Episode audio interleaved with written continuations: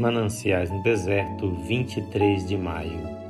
E esvai-se-lhes toda a sabedoria. Então clamam ao Senhor na sua tribulação, e ele os livra das suas angústias. Salmos 107, 27 e 28.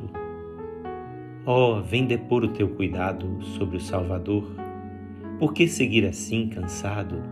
Crê no seu amor. Jesus não quebra a frágil vara que ferida está. O que manqueja, o Mestre sara e o confirmará. A leve chama que estremece não irá apagar. Com o fogo seu, o que enfraquece, quer Jesus tocar.